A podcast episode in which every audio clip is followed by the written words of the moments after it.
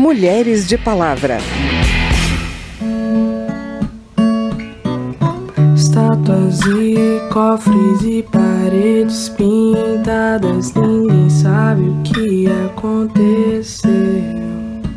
A gente detecta que a violência psicológica, a perseguição, são fases antecedentes do feminicídio. O Brasil é o quinto país em violência doméstica, por isso esse sinal do basta. Uh, uh,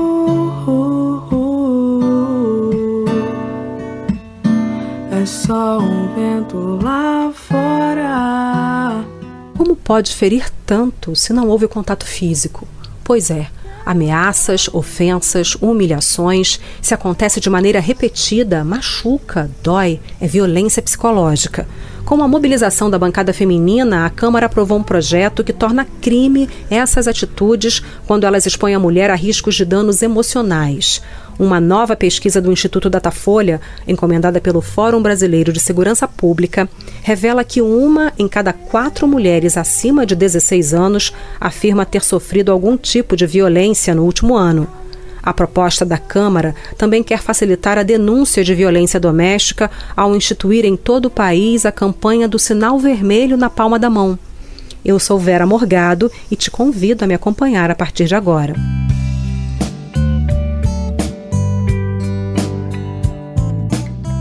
Violência psicológica é um dos primeiros sinais de que o abuso pode terminar em feminicídio. O repórter Antônio Vital acompanhou a aprovação de uma proposta na Câmara que enfrenta o problema. O texto agora está no Senado. A proposta, que teve como relatora a deputada Perpétua Almeida, do PCdoB do Acre, prevê no Código Penal o crime de violência psicológica contra a mulher, aumenta a pena para lesão corporal quando a vítima do sexo feminino e inclui na legislação o programa Sinal Vermelho contra a Violência Doméstica. Este programa prevê a cooperação de empresas e qualquer entidade privada em uma rede de ajuda a mulheres vítimas de violência. Essa rede poderá ser acionada com um simples X desenhado na cor vermelha da palma da mão. Sempre que uma mulher exibir esse sinal em qualquer estabelecimento, ela terá acesso a atendimento rápido e medidas de proteção. Para isso, o Poder Executivo, em conjunto com o Judiciário, o Ministério Público, a Defensoria Pública e os órgãos de segurança pública, poderão firmar convênio com as entidades privadas para implementar o programa e criar um canal de comunicação para ajudar as mulheres. O projeto foi assinado por várias deputadas a partir de proposta original encaminhada pela presidente da Associação dos Magistrados Brasileiros, Renata Gil Videira, como explica a deputada Celina Leão, do PP do Distrito Federal, coordenadora da Secretaria da Mulher da Câmara. O Poder Judiciário é, nos traz um texto que foi protocolado pela deputada Soraya Santos e pela deputada Margarete Coelho, que rapidamente teve a interpretação de todas as colegas e é a unidade da bancada feminina, tanto da direita quanto da esquerda. E esse texto é o que a gente entende uma, uma súplica do Poder Judiciário para a gente diminuir a violência doméstica contra as mulheres, a violência de todas as formas também contra as mulheres. Projeto aumenta a pena para lesão corporal quando a vítima for mulher e prevê o crime de violência psicológica, com pena de reclusão de seis meses a dois anos e multa. Para a deputada Soraya Santos, do PL do Rio de Janeiro, uma das autoras do projeto, está na hora de dar um basta à violência contra as mulheres. O Brasil é o quinto país em violência doméstica, por isso esse sinal do basta. Na Rádio Câmara de Brasília, Antônio Vital. Como as deputadas disseram, as sugestões sobre as medidas partiram da Associação dos Magistrados Brasileiros. Renata Gil, a primeira mulher a presidir a AMB desde a criação da instituição há 70 anos, é juíza no Rio de Janeiro. O conjunto de propostas da AMB ficou conhecido como Pacote Basta, e eu conversei com a juíza sobre essa necessidade de continuar melhorando a lei.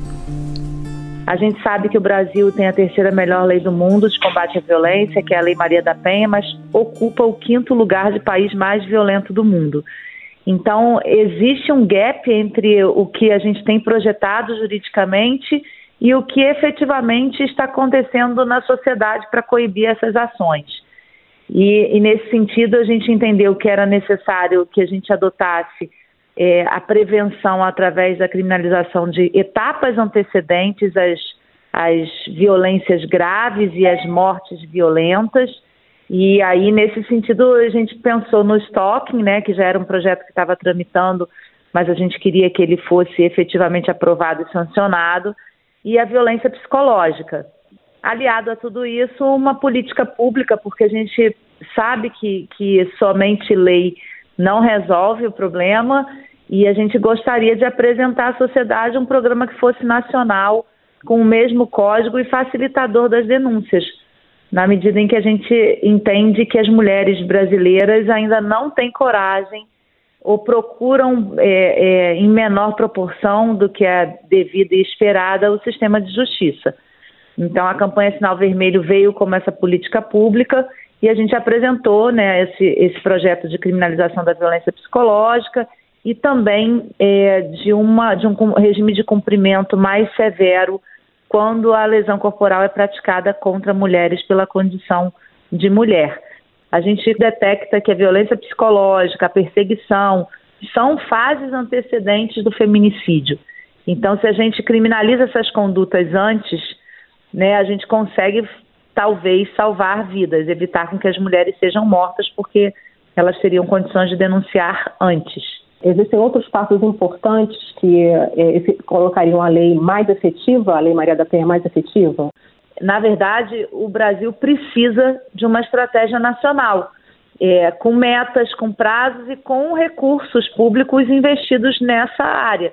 Como a gente não tem essa estratégia, cada, cada ente federativo, cada município adota a sua própria estratégia e às vezes elas não são é, é, efetivas porque não tem realmente uma lógica nacional. Campanha Sinal Vermelho, que está sendo ampliada com um projeto de lei, foi lançada em junho de 2020 pela AMB e pelo Conselho Nacional de Justiça.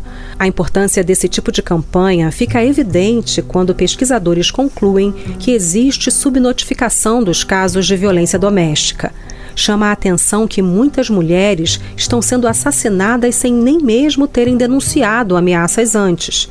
O Fórum Brasileiro de Segurança Pública acompanha esses números. Amanda Pimentel, pesquisadora do Fórum, falou comigo sobre violência doméstica na pandemia. O serviço de atendimento a essas vítimas precisaram se adaptar para melhorar esses canais e esses registros de casos durante a pandemia. Qual que é a avaliação que a gente pode fazer desses serviços nesse momento? Essa adaptação foi eficiente? O que, que ainda precisaria ser melhorado? Sim, a expansão entre as iniciativas que foram tomadas aqui no Brasil, né, apostou-se muito na expansão dos canais de denúncia, né, principalmente dos canais de telefone e meios virtuais. E essa é uma, uma iniciativa muito importante, né? A gente reconhece que é uma iniciativa importante, mas a gente reconhece também a ponta que é preciso avançar nessas iniciativas. Primeiro porque o perfil das vítimas de violência no Brasil, ele aponta que essas mulheres, elas são em geral mulheres de baixa renda e, portanto, isso indica que elas, que elas é, vivem num ambiente de limitação dos recursos materiais.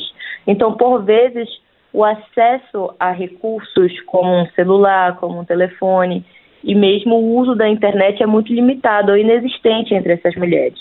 É, uma das coisas que a gente veio apontando e que a nível internacional ocorreu bastante foram o aumento é, de, de abrigos é, de, que, que pudessem especificamente estar relacionados a vítimas de violência doméstica. Essa foi uma iniciativa internacional adotada por alguns países, na Europa, sobretudo, mas na América Latina também, países como Paraguai e Argentina começaram a adotar essa medida para que as mulheres que estão sendo vítimas de violência doméstica nesse período possam não somente ter um lugar para ir e ficar longe do seu agressor, né? Nesse momento, os, os agressores estão muito próximos da vítima dentro de casa, mas que também ela possa, é, que o Estado forneça condições para que ela possa cumprir sua quarentena de forma livre e segura, né? Então, a abertura é, ou expansão de abrigos para vítimas de violência doméstica, também, é, também campanhas, né, como a gente viu, é, para que essas denúncias elas possam ser feitas por atores diversos, né? internacionalmente é, foi permitido em vários países que as mulheres denunciassem que estavam sendo vítimas de violência a caixas de farmácia a caixas de supermercado, que hoje são os lugares em que as famílias como um todo brasileira mais circulam. Então acho que passa também, é, ainda falta a gente avançar aqui no Brasil para além dos canais de denúncia telefônica e virtual, que são muito importantes, mas que são meios ainda limitados quando não quando não alcançam o, o público que de fato mais precisa desse atendimento.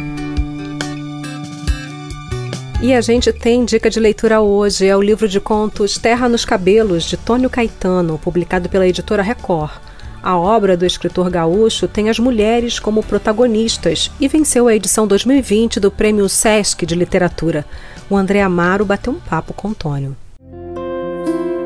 As personagens de Tônio Caetano nesse livro apresentam situações reais que nos fazem refletir sobre autoconhecimento, medos, insegurança e, sobretudo, o que é ser mulher em contextos, idades e épocas diversas. Tônio Caetano nasceu em Porto Alegre, tem 40 anos, é servidor público municipal e especialista em literatura brasileira pela PUC do Rio Grande do Sul. Integra as coletâneas Contos de Mochila, Mini Contos de Amor e Morte, Planeta Fantástico e Ancestralidades, escritores negros. Tônio, por que um livro sobre questões tão próximas das mulheres?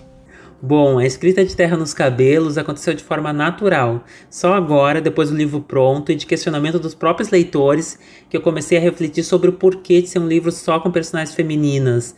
E eu sei que foi um exercício de compreensão e de refletir sobre outras perspectivas. E foi um exercício difícil, pois a personagem feminina se mostrou muito mais complexa, com mais camadas, um desafio maior, o que me exigiu muitas leituras, pesquisas e reflexões para construir essas narrativas. Durante a escrita, eu pensava muito que as protagonistas deveriam ter motivações únicas e serem distantes física e mentalmente uma das outras. Sempre que eu começava um novo conto, eu me perguntava o que que essa personagem vai ser diferente das que eu já havia escrito Outro ponto que eu refletia é que a vida se dá no movimento, no percurso interno e externo que todo ser, mesmo inconscientemente, acaba fazendo, e que não cabia a mim, autor, resolver a vida das personagens. Então eu tentei não sobrepor a minha visão de mundo a delas e acompanhei a mudança possível de cada uma durante o tempo da narrativa. Quantos contos tem no livro, Tônio? Fala um pouco deles. O livro tem 15 contos e ele começa com uma avó num percurso para salvar o neto.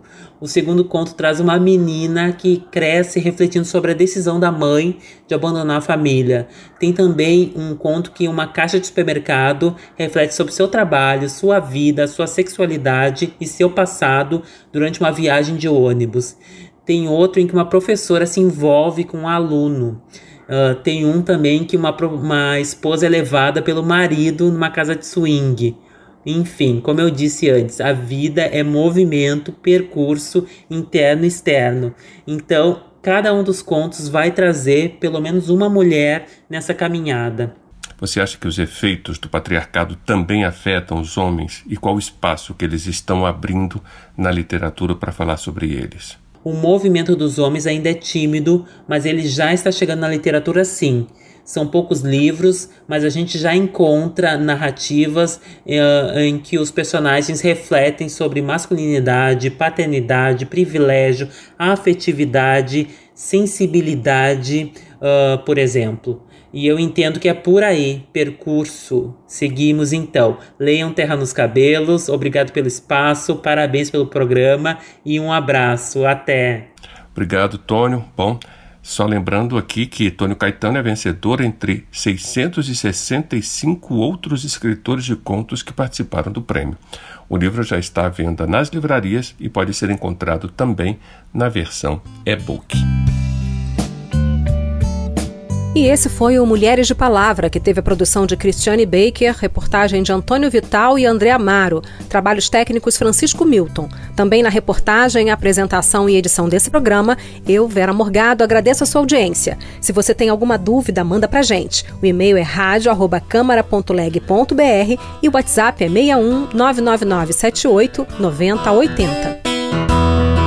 O Mulheres de Palavra é produzido pela Rádio Câmara e transmitido pelas rádios parceiras em todo o Brasil, como a Rádio Tropical FM da cidade de Angélica, no Mato Grosso do Sul. Você pode conferir todas as edições do programa no site radio.câmara.leg.br e no seu agregador de podcast preferido. Tchau, até o próximo programa. Mulheres de Palavra.